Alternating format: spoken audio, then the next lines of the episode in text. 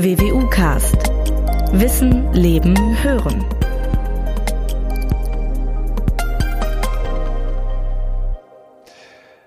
Die Partei namens Alternative für Deutschland muss mal wieder nichts machen, kritisieren oder vorschlagen. Und doch diskutiert fast ganz Deutschland über die AfD.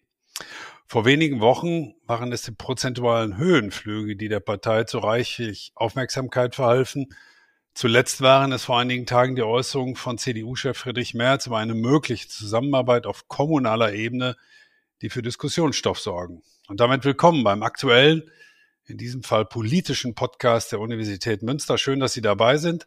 Mein Name ist Norbert Robers, ich bin Pressesprecher der Universität Münster.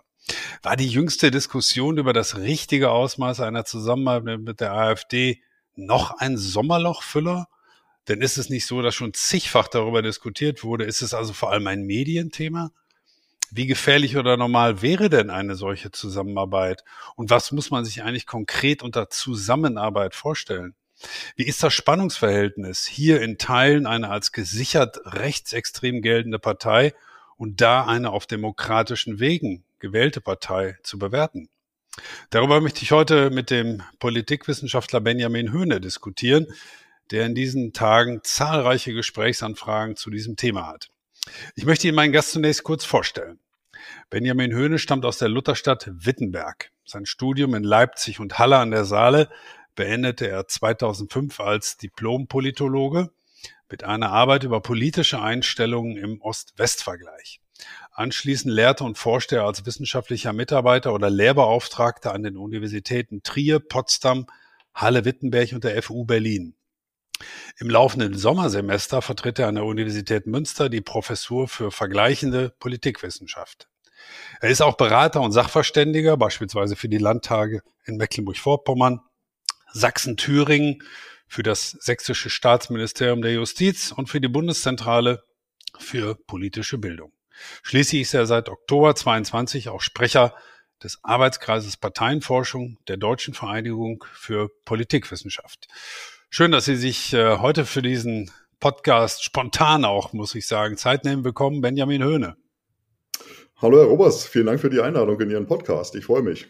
Ja, gern geschehen. Meine erste Reaktion, Herr Höhne, war, als ich das Interview von Friedrich Merz im ZDF am 23. Juli diesen Jahres gesehen habe, na, das ist die x-te Auflage einer mal wieder aufkeimenden Debatte über die Frage, wie halten wir es mit der AfD? Was dachten Sie als erstes, als Sie das hörten, vielleicht sogar live gesehen haben?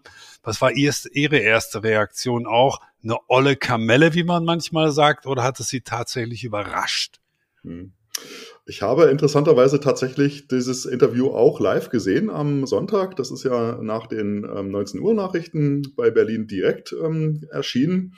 Und ähm, naja, wie man März so kennt, äh, da war vieles im erwartbaren Bereich.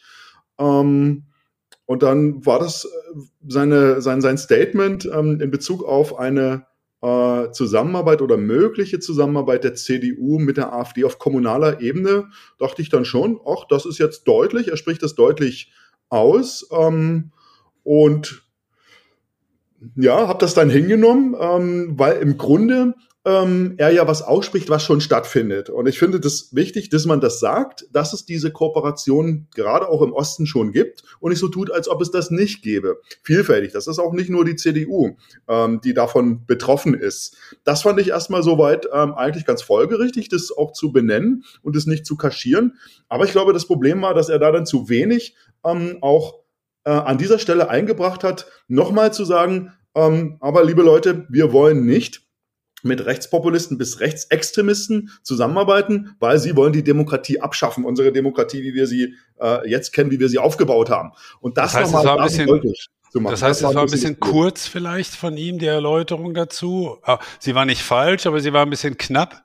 Hm, hm, war unglücklich. Es, es ist eine Panne, mal wieder eine kommunikative Panne gewesen von Herrn Merz, würde ich sagen. Dafür ist er ja auch ähm, leider äh, schon bekannt. Ist ja nicht das erste Mal äh, gewesen, dass das passiert war. Insofern wäre ich jetzt äh, kein Freund der ähm, Interpretation oder der Theorie, die gibt's ja auch, die gerade diskutiert wird, dass gesagt wird, da hat jemand bewusst einen Testballon aufsteigen lassen. Ähm, um mal zu gucken, was passiert da im Sommer, wie hoch, äh, wie, wie stark ist der Protest, nimmt man es in Kauf äh, oder auch nicht, rudert man wieder zurück. Und er ist dann aber noch am selben Tag ja über sein äh, Social Media Team zurückgerudert. Wie gesagt, so hat man ihn falsch verstanden, hat er so nicht gesagt, nicht gemeint. Ähm, und da hat er mal wieder ambivalente Signale äh, ausgesendet. Das ist natürlich nicht wirklich zuträglich für eine Position, äh, die darauf hinauslaufen soll, dass er ja auch ähm, als Kanzlerkandidat für CDU und CSU äh, durchaus ähm, in Frage kommt. Sie bracht, äh, benutzten gerade schon einen Eindruck, äh, einen Ausdruck, den ich auch äh, gerne nachfragen wollte. Sie sprachen vom Zurückrudern gerade. Oder war es eine Art Klarstellung? Wie haben Sie das, was er dann über Twitter kurz danach ähm, ähm, erläuternd hinzugefügt hat, wahrgenommen? Zurückrudern, Klarstellung, Korrektur oder wie würden Sie das bewerten? Mhm. Ergänzung? Ja, gute Frage. Da kann man natürlich jetzt auch nicht in den äh, Kopf von äh, Herrn Natz hineinschauen. Das stimmt allerdings. Also, also eine wohlgewonnene Interpretation und ich würde erstmal mal sagen, im Zweifelsfalle für den Angeklagten wäre schon die, dass es einfach zu wenig durchdacht war, wie er sich da geäußert hat und eine Situationsbeschreibung abgegeben hat. Das ist okay und auch völlig richtig, dass man das auch benennt und nicht so tut, als ob es das nicht gäbe. Ähm, und es gibt ja die Kräfte in der Union, ähm, insbesondere im Osten, das ist eine Minderheit, aber da gibt es schon Leute, die sich das vorstellen können, mit der AfD zusammenzuarbeiten. Und die muss Merz natürlich immer wieder einfangen und sagen, nein, wenn wir das einmal machen, da geraten wir auf eine schiefe Ebene. Das wollen wir nicht, das können wir nicht. Ähm, das bedroht uns als Partei auch irgendwann. Das muss man immer wieder kommunikativ klar machen. Und da ist dann schon eben meine eigentliche Kritik, Kritik, dass er als Parteivorsitzender äh, bei so einer ähm, virulenten Frage da so ein bisschen so unbedarft reingeht und sich nicht da nicht äh, stärker darauf vorbereitet, ja auch weiß, äh, dass das zurzeit äh, Thema ist. Und weil Sie das ja am Anfang gefragt haben, Robers, das ist jetzt nicht nur so eine Sommerlochgeschichte, sondern das ist ja eine ganz, ganz wichtige strategische Frage, die uns schon länger beschäftigt und uns auch weiter beschäftigen wird.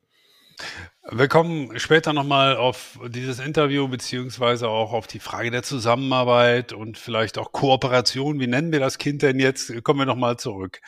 Ähm, deswegen würde ich Sie am Anfang aber jetzt nochmal bitten, vielleicht ein paar grundsätzliche Einschätzungen abzugeben. In den letzten Wochen gab es viele Erklärungen für die steigenden Werte der AfD. Jeder hatte eine andere äh, Erläuterung dafür. Einerseits die Positionierung der CDU, dann das Agieren der FDP möglicherweise, die Streitereien innerhalb der Bundesregierung, das oft sehr moralische Auftreten der Grünen, die zudem auch noch wegen privater Verbandlungen zwischendurch einen Staatssekretär entlassen mussten, das sogenannte Heizungsgesetz vom Bundeswirtschaftsminister Robert Habeck. War das alles etwas in der Summe etwas, was der AfD ihrer Beobachtung nach geholfen hat oder gab es den einen Auslöser, wo Sie gesagt haben, ja, jetzt ist klar, jetzt gehen die durch die Decke? Hm. Nee, das war schon äh, ein Stück weit eine Verkettung ähm, einiger ähm, unglücklicher ähm, Zusammenhänge, wenn man das mal so beschreiben möchte. Ich würde aber da auch nochmal grundsätzlich ausholen und sagen, dass Rechtspopulismus heutzutage einfach äh, zur repräsentativen Demokratie dazugehört. Es ist sowas wie die Kehrseite, die dunkle Seite ähm, der repräsentativen Demokratie. Da steht ja Deutschland nicht allein, äh, sondern ähm, alle Nachbarländer um uns herum, überall gibt's Rechtspopulismus, mal stärker, mal schwächer. Ähm, und insofern können wir sagen, Rechtspopulismus ist eine Art Reaktion auf die Krise der repräsentativen Demokratie. Und wir müssen das auch aushalten, wenn ich da reingerätschen darf?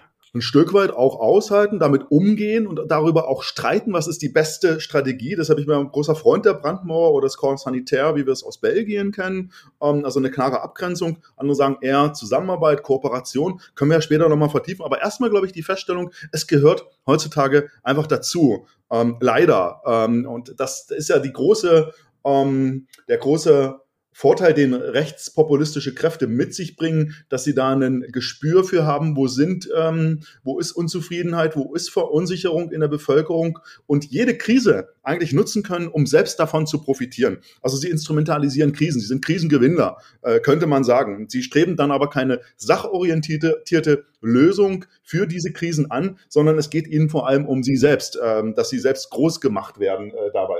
Das ist so ein bisschen ähm, erstmal die Ausgangsbedingung. Und dann kommt es natürlich schon darauf an, wie stark kann der Rechtspopulismus sein? Kann man ihn eher deckeln? Kann man ihn klein halten? Oder nährt man ihn, indem man ähm, ähnliches Vokabular gebraucht, ähm, sich auch ähnlich abgrenzt vom, äh, von den freiheitlich-demokratischen Kräften im politischen System, auch damit dazu beiträgt, das System zu desavouieren, nur weil zurzeit äh, sozusagen eine andere ähm, Regierung ähm, oder eine andere Partei an der Spitze der Regierung steht. All dies sind Faktoren. Und dann, was Sie ja jetzt ähm, auch gesagt haben, natürlich waren die Streitereien in der Ampelkoalition nicht zuträglich, ähm, die, die AfD klein zu halten da würde ich jetzt mir aber das auch nicht so einfach machen wollen und sagen, das waren jetzt nur die Grünen oder das war nur die FDP oder das war nur die CDU, weil sie es nicht vermocht hat, äh, sich zu ähm, profilieren als Regierung im Wartestand, also mit irgendwie pragmatischen, äh, realisierbaren Konzepten vorzudringen, sondern das war eine, eine, eine Gemengelage, da war sicherlich viel Desinformation auch im Spiel. Und man kann sich auch fragen, also Heizungsumstellung, ähm, Klima- Umweltschutz, wissen wir seit Jahren, diskutieren drüber, warum jetzt so plötzlich und so schnell? Ähm, und welche Rolle hat die FDP dabei gespielt? Hat sie sich da auch mal wieder versucht, auf Kosten der Grünen und vielleicht auch der SPD ähm, als Bremse äh, in, der, äh, in, der, in der Ampelkoalition zu profilieren? Also ähm, viel Desinformation auf jeden Fall auch von Seiten äh, des Populismus. Wenn wir jetzt immer über Rechtspopulismus äh, diskutieren oder wir jetzt gerade darüber diskutieren, Höhne, da werden vielleicht manche jetzt äh, gedanklich aufschreien und sagen, ja, im Falle der AfD re reden wir möglicherweise nicht nur über Rechtspopulismus, sondern über Rechtsextremismus. Das ist dann schon vielleicht eine andere Liga, oder? Ähm, absolut und gut, dass Sie den Punkt auch ansprechen, dass wir das nicht einfach nur beim Rechtspopulismus stehen lassen, sondern auch sagen, in Teilen ist es ja eine äh, gesichert rechtsextreme Partei. Ähm, das gilt für den Landesverband in Thüringen, das gilt für die Nachwuchsorganisation, die junge Alternative, ähm, der Alternative für Deutschland. Und da werden sicherlich auch noch weitere Landesverbände hinzukommen. Man kann auch sagen, dass der Osten wesentlich ähm, radikaler aufgestellt ist als die Westverbände, dass man dort von vornherein sich nicht abgeschlossen hat nach rechts außen zum Rechtsextremismus und er argumentiert hat, dass das ein Erfolgsrezept ist dass sozusagen mit dieser nicht abgeschlossenen Flanke nach rechts außen auch das ähm, rechtsextreme ähm, Wählerinnenpotenzial im Osten eingesammelt wurde. Und im Westen ist das, glaube ich, wenn wir an Münster denken, ein Stück weit ähm, äh, die falsche Strategie für die Rechtspopulisten. Äh, weil dort ist sozusagen das Klima noch gemäßigter, die Verankerung in ähm, sozialmoralische Milieus stärker gegeben. Ähm, und da sind sozusagen bei Menschen, die vielleicht damit liebäugeln, ähm, die rechtspopulistische AfD zu wählen, denen würde das zu weit gehen, wenn da sozusagen dann auch stramme Rechtsextremisten irgendwo mitmischen. Und das macht einen Unterschied zwischen Ost-West meines Erachtens nach. Und äh, das ist auch ein wichtiger Punkt, den, den ich auch mit Ihnen diskutieren wollte.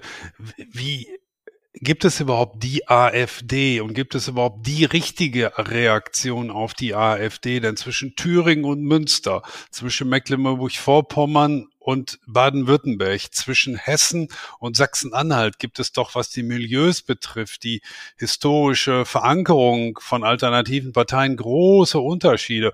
Und macht das nicht auch einen Teil der Unsicherheit aus, weil man nicht sagen kann, es gibt das eine Rezept und das wenden wir jetzt bundesweit an und fertig ist die Laube. So einfach scheint es ja nicht zu sein, weil es nun mal eben sehr unterschiedliche Strömungen in der AfD gibt und weil es sehr unterschiedliche Konzepte und Ideen in den unterschiedlichen Bundesländern gibt. Wie nehmen Sie das wahr?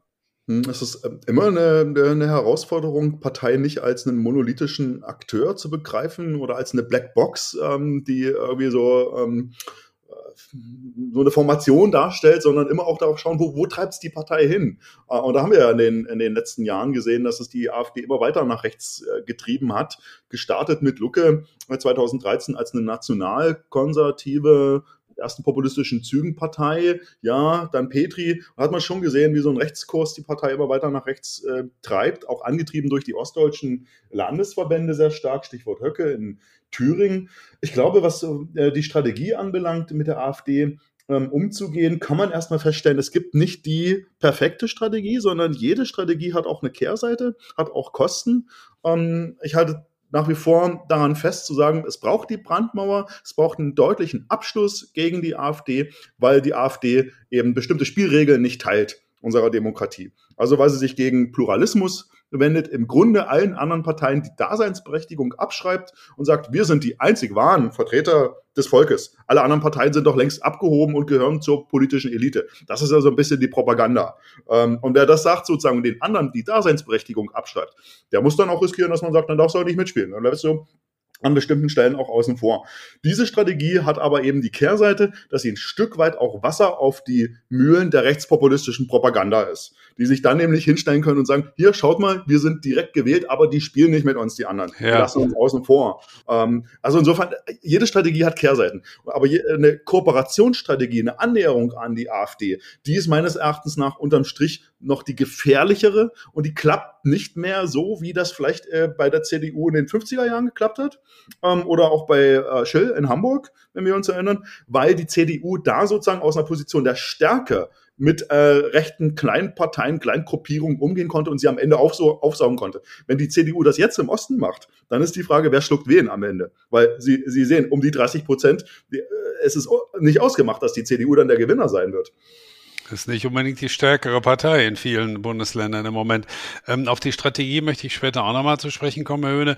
Ähm, was ja auch im Moment viel diskutiert wird, ist äh, bei den ähm, Prozentzahlen der AfD, wie viel äh, Ursympathie für die AfD steckt in diesen Werten drin und wie viel Protest, der möglicherweise, und darauf wollte ich hinaus, bei der nächsten Bundestagswahl wieder bröckelt, weil die Leute dann sagen, naja gut, jetzt wird's ernst ähm, jetzt, jetzt ähm, halte ich mich mal ein bisschen zurück, jetzt wähle ich meine eigentlich äh, äh, Partei. Ich wollte denen mal drei, vier Jahre lang so ein bisschen äh, Angst machen und äh, habe dann immer auf entsprechende Umfragen anders geantwortet. Aber eigentlich tendiere ich ja doch zur CDU, zur FDP oder zur SPD oder weiß der Geier wohin.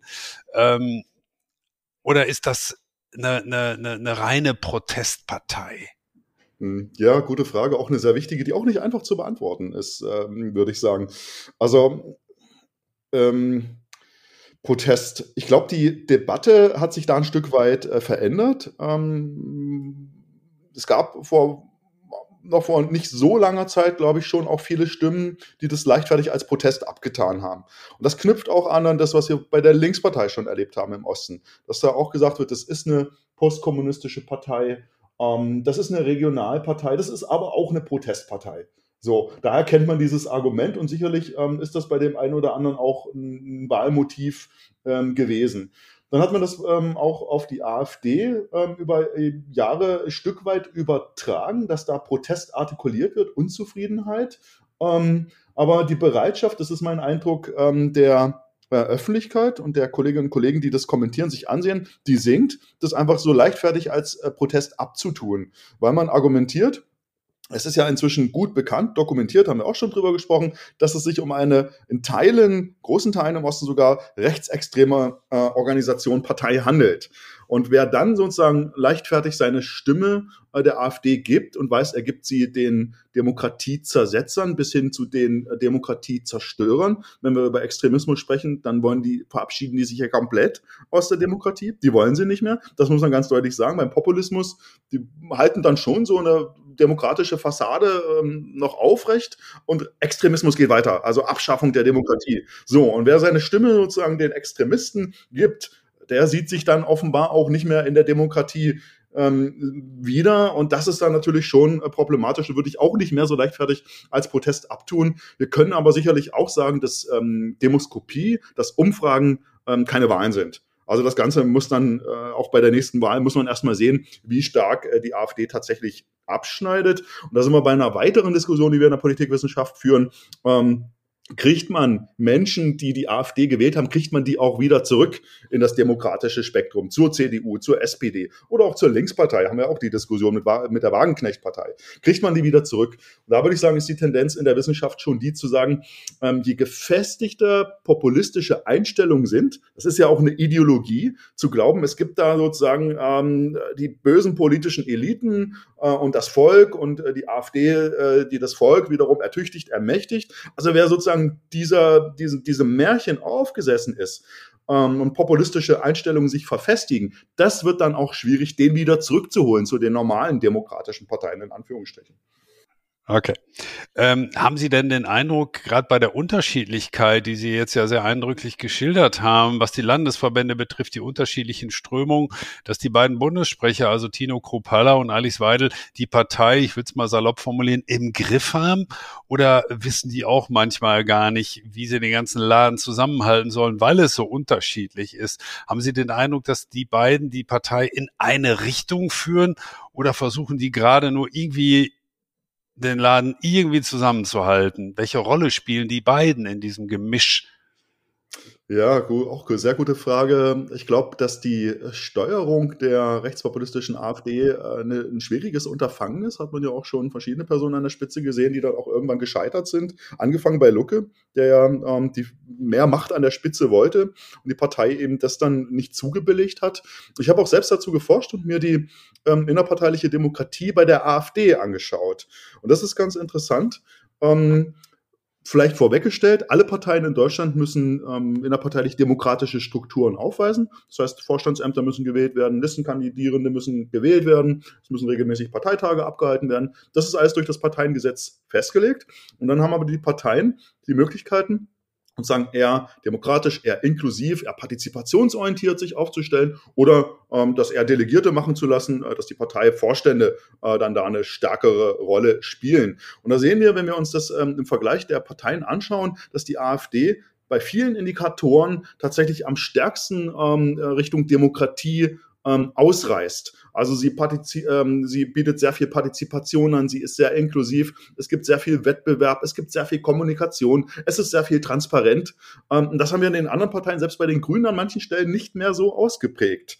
Ähm, und das, weshalb ich das erzähle, ist, dass das äh, es dann natürlich auch bedeutet, dass so eine sehr basisdemokratisch aufgestellte Partei auch schwer ist, äh, von oben top-down zu lenken, sondern man muss da noch einfach viel zulassen. Ähm, und ich glaube, es gibt Konflikte in der AfD zwischen den Strömungen, gibt den Rechtskurs, es gibt da Scharfmacher und es gibt vielleicht auch Gruppen, die sind dann eher, treten eher auf die Bremse. Es gibt auch einen großen Anteil von Opportunisten in der Mitte. Das heißt, die sind äh, in die eine Richtung oder in die andere Richtung zu bewegen, je nachdem sozusagen, ähm, aus welcher Richtung der Wind weht. Ähm, und ich glaube, dass zurzeit es innerparteilich relativ ruhig ist, die, die Situation, die Konflikte relativ befriedet sind, weil man ja auf einer Erfolgswelle äh, gerade äh, surft, äh, auf einer demoskopischen Erfolgswelle und das führt äh, in der Regel immer dazu, dass man dann, dass die Reihen sich da dann erstmal äh, hinter den Vorsitzenden ähm, wie soll man sagen, ähm, genau, dass man sich da hinterstellt. Dass man die Reihen schließt, wie es so schön heißt. Ne? Die einen sagen ja, Herr Höhne, so viel Debatte über die AfD nutzt vor allem der AfD. Also auch so ein Podcast wie heute möglicherweise oder auch viele Interviews und viele Berichte darüber. Die anderen sagen, das ist genau notwendig, um auf die Position der AfD, die ja zum Teil rechtsextrem sind, hinzuweisen. Also wo, wo, wozu neigen Sie? Offene Debatte oder nicht alles überbewerten und nicht jedes Mal, wenn die AfD sich äußert, eine Staatskrise ausrufen? Hm. Ja, es ist ein Stück weit beides. Ich glaube, es ist wichtig, über die ähm, AfD und die Gefahren äh, der AfD zu sprechen. Ähm, sie hat ja auch für die Politikwissenschaft äh, zum Beispiel ganz neue Forschungsfelder äh, eröffnet ähm, im Hinblick auf Programmatik oder das, was ich gemacht habe, die innerparteiliche Demokratie sich anzuschauen. Das ist sicherlich für, für die Wissenschaft sehr, sehr interessant. Das ist aber sozusagen in der Regel dringt das ja nicht in die Öffentlichkeit, sondern die Öffentlichkeit, öffentlichen Debatten sind ein Stück weit andere. Und da würde ich so auch sagen, dass es eine Verantwortung der Medien gibt, sich am Cordon Sanitär zu beteiligen oder an der Brandmauer. Und da muss vielleicht nicht äh, in jeder Talkshow äh, ein AfD-Politiker, Politikerin sitzen, ähm, sondern ähm, es braucht eine gewisse Rechtfertigung dafür. Ähm, und ich glaube, dass Medien da auch eine Verantwortung zu haben, sehr ähm, sensibel äh, damit umzugehen, nicht über jedes Stöckchen zu springen, was ähm, der Rechtspopulismus irgendwo hinlegt, ähm, um sozusagen das Problem nicht noch ähm, stärker zu machen, als es schon da ist. Ähm, und aber auch das hat wieder eine Kehrseite, über die wir am Anfang gesprochen haben. Und sagen, wenn AfD aus den öffentlichen Diskursen, der öffentlich-rechtlichen vor allem, rausgelassen wird, ist das wiederum Wasser auf die propagandistischen Mühlen der AfD, die dann sagen, ah, hier kommt der Staatsfunk, wie es da so heißt, äh, und die berichten nicht über uns. Also auch das wieder, wie jede Strategie, eigentlich immer eine Kehrseite hat. Genau, das ist ja tatsächlich echt das, was, was man häufig als Argument hört, dass, dass solche äh, Cordons sanitaires, wie sie die nennen, oder Ausschlusskriterien, die rein der AfD eher zusammenschließt und er dieses Märtyrertum Tum äh, be, ja, befeuert in gewisser Weise und genau die Argumente, die sie haben, Staatsfunk und so weiter, Lügenpresse, das Ganze, da seht ihr es doch, dass das eigentlich eher ja zu einem Zusammenhalt führt. Das klingt ja auch erstmal plausibel und in gewisser Weise auch gefährlich, oder nicht? Ja, ich deshalb ähm, gibt auch die Stimmen, die genau das sagen, auch aus der Politikwissenschaft, auch in Bezug ähm, auf Sonneberg, auf Ragun Jesnitz, also die letzten kommunalpolitischen äh, oder ersten kommunalpolitischen Erfolge der AfD, wenn man so möchte, in, im Osten der Republik, dass dann argumentiert wird mit diesem Abschluss, Ausgrenzung der AfD hat man da äh, vielleicht auch noch stärker zur Mobilisierung im AfD-nahen Lager äh, beigetragen. Deshalb, man wird es am Ende nicht ähm, sagen können, es geht nur diese, ähm, es gibt nur diese eine Strategie, sondern bei jeder Strategie immer auch über die Kehrseite nachdenken, auch sich anschauen, sozusagen, ob man in Ragun-Jesnitz vielleicht andere Lösungen braucht, als in Münster mit der AfD umzugehen, wäre ich sofort auch dafür und sagen, ja, ähm, das ist eine andere Situation, die man in Rechnung stellen muss, was wir am Anfang auch schon hatten. Also sozusagen die lokalen, regionalen Gegebenheiten der Auseinandersetzung jeweils auch mit ähm, einzubeziehen. Also wenn ich Sie bisher so richtig mal verstanden habe oder auch zusammenfassen darf, ist, dass es doch immer dann sehr individuelle, auch sehr kommunale oder landespolitische Lösungen geben muss, weil das doch sehr unterschiedlich ist. Die Voraussetzungen sind sehr unterschiedlich. Ähm, Sie haben schon mehrfach die Situation hier in Münster angesprochen, ähm, wo die AfD tatsächlich so gut wie keine Chance hat. Ähm, was mich, ich will da ganz ehrlich sein, manchmal ein bisschen stört, ist, wenn eine AfD-Kundgebung äh, angemeldet ist, und die Gegenkundgebung angemeldet ist, dass die mit dem Slogan hantiert, stoppt die Nazis. Ich habe mit diesem Begriff ganz ehrlich gesagt dann immer so ein gewisses Problem. Ich denke dann eben an die in Anführungsstrichen echten Nazis aus dem Dritten Reich. Was halten Sie von dieser mit, von diesem Vergleich oder auch der Gleichsetzung der AfD mit den Nationalsozialisten, äh, die ja nun wirklich ähm, äh, Übles in Deutschland angerichtet haben? Ist das berechtigt? Ist das vielleicht auch richtig so, um die Gefahr zu sagen? Oder ist es übertrieben? Was meinen Sie? Hm. Ich glaube, sowas kommt dann ähm, vermutlich auch aus antifaschistischen Kreisen ähm, an, der, an der Uni, also Stichwort Antifa, ähm, was nochmal eine, eine, eigene, ähm, eine eigene Positionierung, auch eine eigene Geschichte bedeutet. Als Politikwissenschaftler kann ich schon oder würde dafür werben, dass man da die verschiedenen Facetten ähm, von Rechtsaußenpolitik ausdifferenziert und sagt, es gibt Rechtspopulismus, es gibt ähm, Rechtsextremismus und ähm, es gab eben den Faschismus, ähm, den Nationalsozialismus, den wir in Deutschland kennen. Und wenn wir sozusagen bei Rechtspopulismus und Rechtsextremismus sind, hatten wir auch vorhin schon mal, man sagen kann, der Rechtspopulismus möchte im Grunde die Demokratie aufrechterhalten. Es ist nur dann keine äh, plurale ähm, oder weniger eine liberale Demokratie, es wird noch gewählt, aber ähm, die äh, Gerichte, ähm, die freien Medien werden angetastet mit Blick auf das, was wir in Ungarn sehen, was wir in Polen sehen, ähm, gibt es da, glaube ich, schon eine starke Tendenz. Und Rechtsextremismus, der hat sich verabschiedet oder der ist sozusagen nicht mehr vereinbar mit der freiheitlich-demokratischen Grundordnung der Bundesrepublik Deutschland. Ähm, da ist dann äh, überhaupt kein Platz mehr für Demokratie. Ja. Und das sollte man, glaube ich, schon auch ähm, ähm immer sagen. Wahrscheinlich gibt es einen Hang im rechten, im Rechtspopulismus auch zum ähm, Extremismus. Ähm, das würde ich auch sehen, auch eine Gefahr. Ähm, aber erstmal, glaube ich, kann man mit diesen analytischen Begriffen schon operieren. Wie groß ist Ihrer Gefahr oder Ihrer Einschätzung nach die Gefahr, dass sich auch die AfD-Funktionäre, die Wähler und die Sympathisanten immer mehr abkoppeln? Zum Beispiel immer stärker auch nur noch ihre eigenen Medien nutzen und damit überhaupt nicht mehr greifbar sind und äh, praktisch sich abspalten und für Argumente möglicherweise auch nicht mehr ja, empfänglich sind. Wie groß ist diese Gefahr? Ich meine das vor allem mit Blick auf die Medien, wo sich ja bestimmte Blasen und Blocks gebildet haben, wo man denkt, naja, man redet auch überhaupt nicht mehr miteinander. Äh, laufen wir also in der Beziehung möglicherweise auf die Gefahr einer gespaltenen Gesellschaft hin? Ja, ich sehe die Gefahr auch, ähm, finde das auch ganz, ganz schwierig, weil ich glaube, wenn man es mit Leuten zu tun hat, die gefestigte rechtspopulistische Einstellungen aufweisen, dann ist ganz schwierig, da wieder in den sachorientierten ähm, Dialog zu kommen, wo man sich wechselseitig zuhört, wo man sich, wo es darum geht, zu verständigen. Und das wäre auch wiederum ein Punkt, den man an die Medien adressieren kann. Also ähm, einfach nur einem Rechtspopulisten, einer Rechtspopulistin eine Plattform zu bieten, damit sie ihre Parolen von sich geben kann, das ist zu wenig. Also es muss schon erkennbar sein, dass es um Verständigung geht, dass es äh, um Auseinandersetzung geht, dass man Argumente ähm, sozusagen austauscht. Und wenn man einen Politiker hat, der dazu bereit ist, ähm, dann ja, gern, dann soll das auch stattfinden, aber einfach eine Plattform für Agitation nicht. Ich war ja letztes Jahr in den USA, ähm, dort für ein halbes Jahr geforscht und ähm, Klar, das akademische Umfeld, das ist eher durch Demokraten geprägt. Also man hat da jetzt weniger Republikaner, aber hatte auch an der einen oder anderen Stelle Gelegenheit, mit ähm, Anhängern der Republikanischen Partei zu sprechen. Und da hat man eben schon gesehen, wie diese Polarisierung doch dazu führt, ähm, dass beide Gruppen äh, eigentlich gar nicht mehr miteinander im Gespräch sind. Und wenn ich mit Republikanern gesprochen habe, die sagen, also schon ewig keine Demokraten mehr gesehen und umgekehrt bei uns am Institut ähm, eher der Demokratischen Partei zugeneigt, wir seit Jahren mit keinem Republikaner mehr geredet. Oder wenn dann irgendwie mal, weil ähm, ein Reifen gewechselt werden musste und dann sagt man, Mensch, ach, das ist doch doch ein ganz, ganz anständiger ähm, äh, Typ, ähm, der, der, mir da geholfen hat von der, Gegen, äh, von der gegnerischen Partei. Irgendwie haben wir uns verständigt, aber das sind dann sozusagen äh, krasse Ausnahmen und ein Stück weit ist ja Amerika in vielerlei Hinsicht auch äh, äh, immer eine Art Pionier für das, was dann in Europa mit einiger Zeitverzögerung kommt. Also ich möchte es eigentlich nicht und unser System hat sicherlich auch andere Konfigurationen an verschiedenen Stellen, ist nicht so polarisiert strukturell angelegt. Ähm, aber ähm, diese, diese Verfestigung von rechtspopulistischen Einstellungen und die, ähm, die äh, äh, sozusagen nachlassende Bereitschaft, sich zu verständigen und ähm, für andere Argumente offen zu sein, äh, das ist, glaube ich, schon eine Tendenz leider.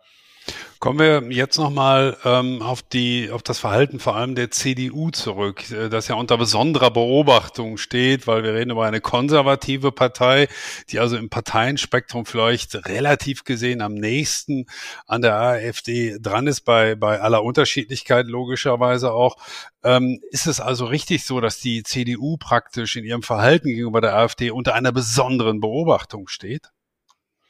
Die CDU hat eine besonders große Verantwortung äh, für den Umgang mit der AfD, weil sie ja tatsächlich, äh, wie wir das auch in eigenen Studien gezeigt haben, auf einer Links-Rechts-Achse äh, natürlich viel näher ähm, sich an der AfD befindet als zu den Grünen zum Beispiel. Ähm, das liegt ja, äh, liegt ja nahe. Ähm, aber ich würde auch sagen, die anderen Parteien sind auch gefordert, in diesen, an diesen Cordon Sanitär zusammenzuhalten und das eben nicht die Abgrenzungspolitik allein der CDU zu überlassen. Das ist da sicherlich auch am schwierigsten. Und es gibt da eben immer auch äh, in der Partei äh, Menschen, die damit liebäugeln und das auch nicht so gut nachvollziehen können, warum man jetzt sagt, nicht mit der AfD. Da muss man auch noch viel Überzeugungsarbeit tun, ist mein Eindruck. Aber man kann dann nicht sozusagen, das ist auch ein bisschen die öffentliche Debatte. Alle zeigen dann auf die CDU ähm, und lassen die da ein Stück weit äh, allein oder an ihrer, ähm, muss ich da ja auch finden, muss ich auch orientieren, muss ich positionieren. Auch da gibt es innerparteilich widerstreitende Interessen. Und da würde ich sagen, jetzt ist es ja so mit Blick auf Thüringen, dass die CDU faktisch den linken Ministerpräsident Bodo Ramelow äh, trägt und die linke Minderheitsregierung. Faktisch. Sagt sie so nach außen nicht, äh, äh wissen wir auch warum.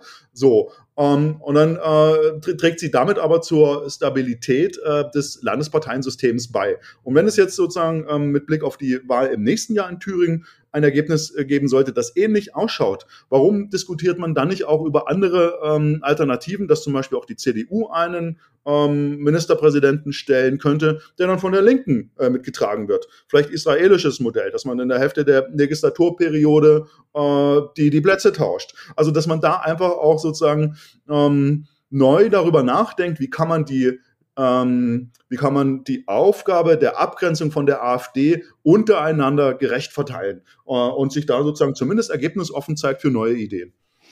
Ähm, wir haben schon ein paar Namen genannt, wie sie sich gegenüber der ähm, AfD positioniert haben, also einige CDU-Namen. Ähm, aber tatsächlich ist es ja so, dass, dass da auch große Unterschiede sind. Äh, die Ministerpräsidenten der unterschiedlichen Länder äußern sich da zum Teil sehr unterschiedlich. Das kann man einerseits bedauernswert finden, weil man daraus den Rückschluss ziehen kann, na, die CDU weiß einfach nicht, wohin mit der AfD. Oder würden Sie auch sagen, na ja, aber die Unterschiede sind nun mal so groß innerhalb der CDU und innerhalb der AfD, dass es gar keine komplett einheitliche Linie geben kann. Ist also diese diese Vielstimmigkeit innerhalb der CDU nicht auch eine gewisse Normalität? Für eine Volkspartei äh, bin ich immer großer Freund davon, dass es auch eine gewisse Kakophonie gibt innerparteilich. Äh, das auf jeden Fall. Ich würde da auch sagen, da gibt es eine gewisse äh, Ost-West-Differenz, wobei die Kakophonie nicht so weit geht, dass es da unterschiedliche Strategien im Umgang der CDU mit der AfD geben würde, sondern ich glaube grundsätzlich äh, Brandmauer, das wird für richtig befunden. Ähm, und dann geht es aber äh, um die Details und weil wir sagen, zwischen Ost-West vielleicht ein Unterschied. Also zur West-CDU gehört ja traditionell der ähm, Antikommunismus. Ähm, nach 1945 herausgebildet, äh, Blockkonfrontation zwischen äh, Westen und Osten. Ähm, so, das ist was, was zu ihrem Wesenskern gehört, würde ich sagen, ähm, in der West-CDU. Und das, den pflegt sie weiter, weil das hilft auch zum Mobilisieren, zum Abgrenzen. Und das verlangt sie auch von den Ostverbänden. Die Ostverbände aber wiederum haben ja über die Jahre hinweg, nach 1945, da eine andere Perspektive ein Stück weit entwickelt. Also wenn wir jetzt an die CDU äh, zum Beispiel in Sachsen-Anhalt äh, denken, ähm, wo Herr Haseloff Ministerpräsident ist. Der war auch schon zu DDR-Zeiten äh, Teil der damaligen Block-CDU. Die Block-CDU hatte ja auch die Funktion, sozusagen das System mitzutragen. Das heißt, er hat da in der CDU schon kooperiert mit den ähm, Sozialisten, äh, mit der SED, als sie noch in politischer Verantwortung waren. Und dann gab es die äh, sogenannte Wende 1989 und plötzlich sagen die West-CDUler, liebe Ost-CDUler, nicht mit denen äh, kooperieren. Ganz, ganz böse. Ähm, und im Osten haben sie natürlich auch gesagt, wir wollen jetzt nicht mit der, mit der SED-Nachfolgepartei kooperieren, das geht gar nicht. Ähm, aber im Prinzip haben sie es getan oder einige in der Partei, führende Kräfte haben es getan, können das, haben da auch einen pragmatischen Zugang. Ähm, und insofern ist dieser Konflikt nicht mit der Linkspartei zu ähm, äh, kooperieren, auch ein Stück weit äh, eine Westsicht, die, die da versucht wird durchzusetzen. Weil mein Argument ist, dass im Osten können sie das eigentlich und haben das über Jahre auch gemacht und die Linkspartei hat man ja nun Erfahrung über 30 Jahre, dass da bisher keine Revolution von ausging, ähm, sondern ähm, wenn wir uns Ramelow anschauen, die Regierungspolitik, könnte man sagen, das könnte wahrscheinlich auch ein SPD-Ministerpräsident sein. Da ist jetzt nicht so viel äh, dezidiert Linksaußenpolitik zu erkennen. Jetzt gibt es ja so ein paar Tage nach den Äußerungen von Friedrich Merz hat sich so eine gewisse Normalität auch eingestellt, ähm, was die Reaktion betrifft. Ähm, auch mittlerweile hat sich der Deutsche und Städte- und Gemeindebund gemeldet, der Deutsche Landkreistag, die alle ein Zitat pragmatischen Umgang ähm, angemahnt haben und von ähm, realer Sachpolitik gesprochen haben. Manchmal hat man den Eindruck, gut, der Friedrich Merz sprach von Zusammenarbeit, jetzt geht's um reale Sachpolitik, die ähm, ist das, sind das nur semantische Unterschiede, die da gerade äh, heraufbeschworen werden? Oder, oder ist es nicht tatsächlich so, dass es in vielen Kommunen einfach auch schon Normalität ist, dass das also semantische Spitzfindigkeiten gibt? Wenn eine Schulsanierung ansteht und die AfD ist dafür, warum sollte man dann plötzlich dagegen sein? Also, wie viel Realität ist eigentlich in dem, was Friedrich Merz gesagt hat, längst in der Bundesrepublik eingezogen, ohne dass wir es vielleicht immer an die große Glocke hängen? Hm. Ja, also ich würde auch schon dafür plädieren, äh, Semantik und Sprache ähm, ernst zu nehmen. Ähm, Im Grunde, ähm, wie gesagt, er hat sich da zu einer Bemerkung hinreißen lassen, die nicht so ganz äh, gesessen hat, die nicht so ganz treffsicher war, weil er, glaube ich, ja auch davon sprach, die Politik im Land, in der Kommune ähm, im Landkreis ähm, gemeinsam auszugestalten oder irgendwie so, kann ich jetzt gar nicht so genau wiedergeben. Das ist natürlich anders als zu sagen, ähm, liebe Leute, es ist schon jetzt so, dass wir ähm, an verschiedenen Stellen einfach kooperieren müssen. Zum Beispiel wie in Sonneberg, wenn es einen AfD-Landrat gibt, ähm, dann äh, wird es da äh, irgendwo eine Art von äh, Kooperation geben müssen, äh, um äh, nicht in eine Blockadesituation hineinzukommen. Das ist doch, ähm, glaube ich, jedem einsichtig. Äh, auch in Ragun-Jesnitz, wenn es dort einen AfD-Bürgermeister gibt und potenziell, wir sehen, wie sich die Situation weiterentwickelt. Ähm, also insofern hat er da was benannt, was schon da ist, was man eben auch benennen sollte, dass es das gibt. Ähm, aber ähm, zu Ihrer Frage, braucht man die AfD, ähm, wenn sie sozusagen nicht die exekutiven Spitzenpositionen besetzt hat? Und da würde ich sagen, in der Regel braucht man sie nicht, aber so stark ist sie dann auch nicht, ähm, sondern es können sich alle anderen Parteien zusammentun und äh, eben überlegen, welche Politik sie verfolgen. Brauchen sie mit einer, einer Gesetzesinitiative die Stimmen der AfD, dann gibt man der AfD ähm, äh, Möglichkeiten des Einflusses. Also sozusagen da nicht auf Stimmen der AfD angewiesen sein bei Projekten. Wenn die AfD dann trotzdem dafür stimmt, kann sie machen. Äh, das ist dann, äh, gehört auch zur Anerkennung von äh, Realität, kommunalpolitischer Realität dazu. Ähm, dann hat man die Stimme aber nicht gebraucht. Das macht den Unterschied. Wie jetzt in Berlin bei der, bei der ähm, Wahl des regierenden Bürgermeisters, wo die AfD dann sagte, ach, das waren unsere Stimmen. Ähm, ja, okay. Aber das auch über geheime Wahlen natürlich wieder reden an der Stelle. Ich will Ihnen noch zwei Beispiele geben, auch Herr Höhne. Im Dezember 22 hat die SPD in Hildburghausen, das liegt in Thüringen, mit der AfD für ein Abfallverfahren für, gegen den Bürgermeister der Linken ähm, votiert. Der Thüringer SPD-Chef sprach nachher äh, von einem großen politischen ähm, äh, Flurschaden SPD Chef. In Baden-Württemberg, der Ort heißt Backnang, haben im vergangenen Jahr die CDU, die SPD und die Grünen Stadträte einen AfD-Antrag abgenickt, der mehr Geld für das städtische Theater vorsah. Ähm, damals äh, jubelte die AfD auf Facebook AfD-Antrag angenommen. Bei der Abstimmung gab es nämlich nur eine Gegenstimme. Daran sieht man, erstens, das kommt in Ost und West vor und es trifft auch mal in Anführungsstrichen die Grünen, die dann mit der AfD stimmen. Es trifft aber auch mal die SPD. Also nochmal, wie viel Normalität ist da schon in Deutschland eingezogen und wo würden Sie die Grenze ziehen und sagen, okay, das können wir nicht verhindern, aber hier, das ist genau die viel zitierte Brandenmauer. Hm. Ja, ich würde sagen, also äh, zunächst einmal das Verständnis dafür, ähm, dass Kommunalpolitik, dass der Parteipolitisierungsgrad dort in der Regel nicht so ausgeprägt ist. Dass da nicht sozusagen die großen Fragen von Krieg und Frieden äh, oder Ausgestaltung des Sozial- oder Gesundheitssystems, die werden da alle nicht entschieden. Ähm, insofern können wir schon sagen, dass da die ähm, dass da die, die, die politische Ideologie eine viel, viel geringere Rolle spielt. Und von daher vielleicht auch einen Hang dazu da ist, ähm, quer über alle Parteien, die sich zum Pluralismus bekennen, an der einen oder anderen Stelle auch mal fünf gerade sein zu lassen und dann doch einem vernünftigen, pragmatischen Vorschlag der AfD zu folgen. Ähm, das hat vielleicht auch was damit zu tun, dass Kommunalpolitik äh, auch sehr stark überlastet ist, dass es ähm, Nachwuchsproblem in der Kommunalpolitik in der Regel gibt, ähm, dass wir es da nicht mit professionellen Politikern, die von der Politik leben, zu tun haben, die also auch noch äh, im, in Anführungsstrichen im normalen Leben ähm, tätig sind und dann von daher vielleicht auch einfach aus pragmatischen Erwägungen sagen, jo, machen wir jetzt mit.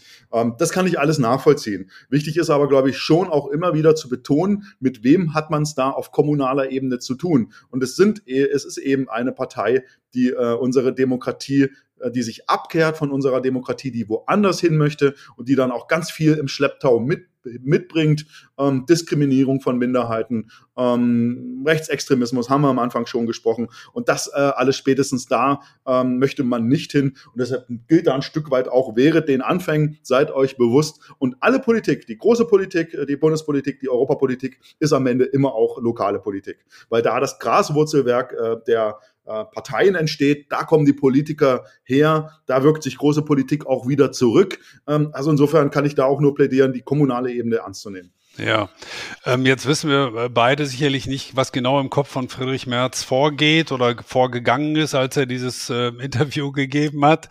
Ähm, könnte es aber auch, das ist meine Frage, so sein, dass er gesagt hat, naja, wir stehen doch mal mit der CDU ähm, eher im konservativen Lager und damit der AfD im gesamten Parteienspektrum am nächsten. Irgendwie muss ich diese Wähler ja auch mal zurückholen. Da haben wir vielleicht eine besondere Verantwortung und vielleicht auch ein besonderes Interesse in der, der CDU. Also, dass er ein bisschen, wie man das immer so schön salopp sagt, am rechten Rand ein bisschen fischt. Könnte man also sagen, naja, so unklug war das gar nicht, sich mal langsam da vorzutasten. Ja, auch gute Frage. Und aus einer beobachtenden Position, aus meiner Position, ähm, würde ich schon sagen, dass man da die Debatte in der Öffentlichkeit, in den Medien, bei Twitter insbesondere unterscheiden sollte von dem, wie es in der eigenen Basis ankam. Ich glaube, da diskutiert man das Interview von März anders, ähm, als das in der Öffentlichkeit diskutiert wird. Das, glaube ich, ähm, sollte man schon ähm, konstatieren. Und es gibt ja auch immer wieder, würde ich sagen, Versuche von März, oder ich würde zumindest so ähm, interpretieren, dass er ähm, versucht in seiner Wortwahl ähm, Avancen Richtung Rechtspopulismus ähm, auszusenden, Signale auszusenden, ähm, um sozusagen ähm, diesem Profil, dem konservativen Profil, was er der CDU geben möchte, ähm, da auch das sozusagen kommunikativ zu untermauern. Das ist ja schon so, dafür wurde auch gewählt von der Basis im Grunde. Ein Stück weit die CDU das konservative Profil zu schärfen. Er hat da vielleicht auch noch eine persönliche Rechnung mit ähm, Angela Merkel und der Mitteorientierung der Partei, wo er sich ja abkehrt von ähm, oder stark versucht sozusagen äh, zu distanzieren und damit aber wiederum Gefahr läuft, ähm, aus dem Blick zu verlieren, dass die CDU eine Volkspartei ist, die Wählerstimmen maximieren möchte, die breit aufgestellt sein möchte, den konservativen Flügel hat, einen sozialen, den liberalen Flügel und so weiter. Und diese sozusagen liberalen und sozialen Kräfte da ein Stück weit ähm, äh, vergisst. Und ich glaube, da muss, muss die CDU aufpassen, mit wem geht sie am Ende ins Rennen, wer ist derjenige, der das Zugpferd darstellen kann und ähm, Wählerstimmen maximiert. deshalb halten sich ja Hendrik Wüst, Stichwort, ähm, oder auch Herr Günther in äh, Schleswig-Holstein, halten die sich ja doch sehr zurück und, äh, glaube ich, äußern sich weniger angriffslustig gegenüber den Grünen oder schon gar nicht würden sie die Bündnisgrünen als Hauptgegner erklären. Ähm, was ja alle, ähm, wenn es darum geht, sich mal von Parteipolitik äh, losgelöst, ähm, um Lösungen zu bemühen, um der AfG Einhalt zu gebieten, sagen, sind so, so, so Floskeln, würde ich schon fast sagen, dass man sagt, man muss die Sorgen der Bürger thematisieren. Wir müssen Lösungen anbieten für die drängenden Probleme. Da habe ich immer gedacht, oder wenn ich sowas höre, naja, wer wollte dem widersprechen? Und das galt vor 30 Jahren doch schon genauso wie, wie jetzt. Das sind für mich, wie soll ich mal sagen, so hohle Phrasen, so Banalitäten. Aber sorry, wenn ich da ein bisschen äh, äh, salopp formuliere vielleicht. Oder wie nehmen Sie das wahr? Das galt doch immer schon so und doch nicht nur mit Blick auf die AfD-Umfragewerte als richtig, oder? Ja, guter Punkt, wo wir an der Stelle vielleicht auch über den Populismusbegriff nochmal sprechen können und sagen, also eine populistische Rhetorik, die den Menschen zugewandt ist, eine einfache Sprache hat, vielleicht auch überspitzt äh, formuliert, ähm, das kann jede Partei machen. Das ist äh, auch ähm, okay, ob es jetzt der Sache immer zuträglich ist, äh, ob man damit ähm, zu guten lösungsorientierten Ansätzen kommt, ist eine andere Frage. Äh, aber im Prinzip ähm, gehört es dazu und ähm, geht ja darum, auch sozusagen alle Menschen in der Politik mitzunehmen, sie zu mobilisieren, äh, für die eigene Partei zu gewinnen. Ähm, das Problem beim Populismus ist eher, wenn ähm, eben argumentiert wird, da gäbe es einen Konflikt zwischen den abgehobenen Eliten ähm, und dem gemeinen, einfachen Volk, äh, was sozusagen seiner einfachen Arbeit nachgeht und die Politik eigentlich gar nicht mehr in seinem Sinne handelt. Also wer sozusagen dieses, äh, diesen Antagonismus aufmacht, da habe ich dann immer sagen, vorsichtig, ähm, da haben wir es mit Populismus zu tun und die verabschieden sich aus dem System. Das machen die anderen Parteien nämlich nicht, sondern ich würde sagen, alle Parteien, von der Linkspartei bis zur CSU, die, die ich kenne, die Abgeordneten, sind sehr ernsthaft darum bemüht, in Kontakt mit ihrer Basis zu sein mit den Parteimitgliedern im Wahlkreis, äh, an ganz vielen Veranstaltungen. Da reicht in der Regel nicht eine 40-Stunden-Woche, äh, sondern ist eine 50-, 60-Stunden-Woche und die haben ganz, ganz volle Terminpläne. Äh, also diese Abgehobenheit, dass sie so entfernt sind, das stimmt einfach nicht. Das ist, eine, äh, das ist, ein, ist ein Märchen. Dann wollen wir mal mit einem Märchen dieses äh, Gespräch äh, beschließen. Ähm, es war sehr interessant, Herr Höhne. Wir haben, äh, wie viele Länder auch in Europa, wie Sie sagten, Rechtspopulismus auszuhalten, ähm, was bei der AfD vielleicht ein spezieller und Wunderpunkt und besonderer Punkt ist, äh, dass sie eben in Teilen als rechtsextrem gilt, beziehungsweise ähm, als gesichert rechtsextrem. Es ist kein monolithischer Block äh, nicht in Ost und nicht in West. Und das macht es sehr schwierig, die eine Strategie zu finden, um dagegen anzugehen, weil jede Strategie, wie Sie sagen, auch eine Kehrseite hat. Und ähm, bei allem Ärger, den es jetzt gerade über Friedrich Merz ähm, sich äh, zusammenbraut, aber Ihre These ist, alle Parteien müssen Verantwortung übernehmen, alle in den Landtagen und in den Kommunen und im Bundestag. Sicherlich ist das für die CDU, die auf dem konservativen Spektrum der AfD am, am relativ am nächsten liegt, eine besondere Herausforderung, eine besondere Aufgabe auch, aber letztlich trifft es uns alle und wir sind alle in der Verantwortung. Das war ein sehr interessantes und informatives Gespräch. Nochmals ganz herzlichen Dank, dass Sie sich heute Zeit für uns genommen haben, Benjamin Höhne. Ich danke auch nochmal für die Einladung, Herr Robers. Das war eine vortreffliche Zusammenfassung äh, darüber, worüber wir gesprochen haben in diesem Podcast. Vielleicht noch ein kleines Detail, was ich am Ende äh, unseren äh, Zuhörern und Hörern mitgeben möchte, ist das, was auffällt mit Blick auf die AfD, dass sie nämlich nicht, wie wir das aus Frankreich kennen, von Le Pen oder von Frau Meloni in Italien, so einen Weichzeichner über sich gelegt hat. Ähm, also das heißt sozusagen versucht sich, ähm, eher wie das, äh, ähm, äh, wie, wie, wie äh, also sozusagen weicht sozusagen nicht so radikal, nicht so extrem äh, durch das nach vorn stellen von Frauen zum Beispiel. Ähm, und das sehen wir sozusagen als Tendenz in vielen anderen ähm, Staaten, in vielen rechtspopulistischen Parteien, dass man sich weniger radikal gibt, seine radikale, extreme Agenda weiter hat, aber das nicht mehr so nach außen trägt. Und dieses Phänomen sehen wir eigentlich so bei der AfD nicht, sondern äh, man hat er durchaus keine Probleme, sozusagen rechtsextreme äh, Personen nach vorn zu stellen. Man, man zeigt, was man wirklich ist. Genau, ist dann hier vielleicht eher äh, sozusagen transparenter, was, was da kommt. Okay. Nochmals ganz herzlichen Dank, Herr Höhne. Ich danke auch. Ihnen einen schönen Nachmittag.